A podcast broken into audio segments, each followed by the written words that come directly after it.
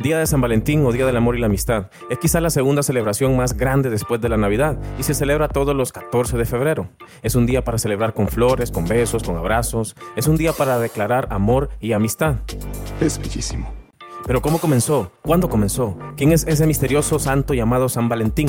¿Cuáles son los tipos de amor? ¿Quién es ese famoso Cupido? Para averiguar todo esto, quédate con nosotros hasta el final. Comenzamos.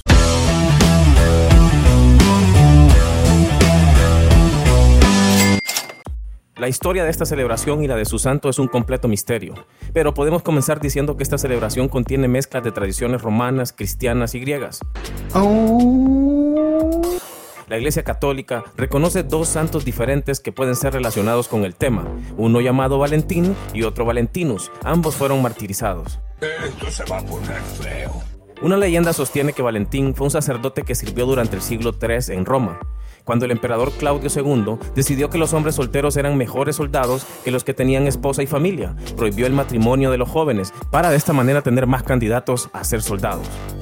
Aquí les pregunto, ¿qué hubieran hecho ustedes? Entonces, el sacerdote Valentín, al darse cuenta de la injusticia de este decreto, desafió al emperador Claudio y continuó realizando matrimonios para jóvenes amantes en secreto. Cuando descubrieron las acciones de Valentín, el emperador Claudio ordenó que lo ejecutaran. Eso no me lo esperaba. Aunque la leyenda de San Valentín es un poco turbia, todas las historias enfatizan su atractivo como una figura simpática, heroica y lo más importante, romántica. Es bellísimo. La primera teoría es que se cree que el Día de San Valentín se celebra a mediados de febrero para conmemorar el aniversario de la muerte o el entierro de San Valentín, que probablemente ocurrió alrededor del año 270 después de Cristo. Otra teoría es que la iglesia cristiana puede haber decidido colocar la fiesta de San Valentín en medio de febrero en un esfuerzo de cristianizar la celebración pagana de Lupercalia, Lupercalia era un festival de fertilidad dedicado a Faunos, el dios romano de la agricultura, así como los fundadores romanos Rómulo y Remo.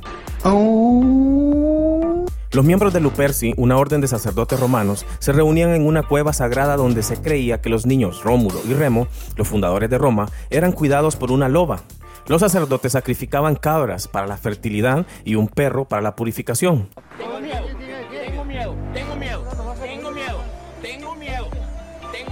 Luego, despojaban la piel de la cabra en tiras, las mojaban en la sangre del sacrificio y salían a las calles, abofeteando con la piel de la cabra suavemente a las mujeres, como también a los cultivos del campo.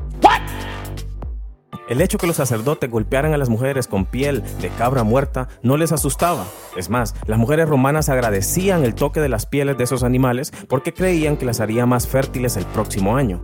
No tengo pruebas, pero tampoco dudas. Y como esta tradición era bastante macabra y poco divina, se cree que la Iglesia Católica intentó cristianizarla u opacarla, colocando en la misma temporada la fecha en memoria de su santo San Valentín. Luego declararían la celebración de Lupercalia como prohibida por no ser cristiana. Eso sí es de. De. Pero luego, a finales del siglo V, el Papa Gelasio declaró el 14 de febrero como Día de San Valentín. Un dato interesante fue que el poeta inglés Geoffrey Chaucer fue el primero en registrar el Día de San Valentín como un día de celebración romántica. En su poema de 1375 llamado Parlamento de las Inmundicias, escribiría una parte que diría, porque esto fue enviado el día de San Valentín cuando todas las infracciones vienen a elegir su pareja. Esto se cree que dio inicio a que en esta celebración se regalen tarjetas con textos dedicados al ser querido. ¿Y el famoso Cupido quién es? A menudo se representa en las tarjetas del día de San Valentín como un querubín desnudo que lanza flechas de amor a los amantes cuando están desprevenidos. Pero el dios romano Cupido tiene sus raíces en la mitología griega como el dios griego del amor, el bien y muy conocido Eros.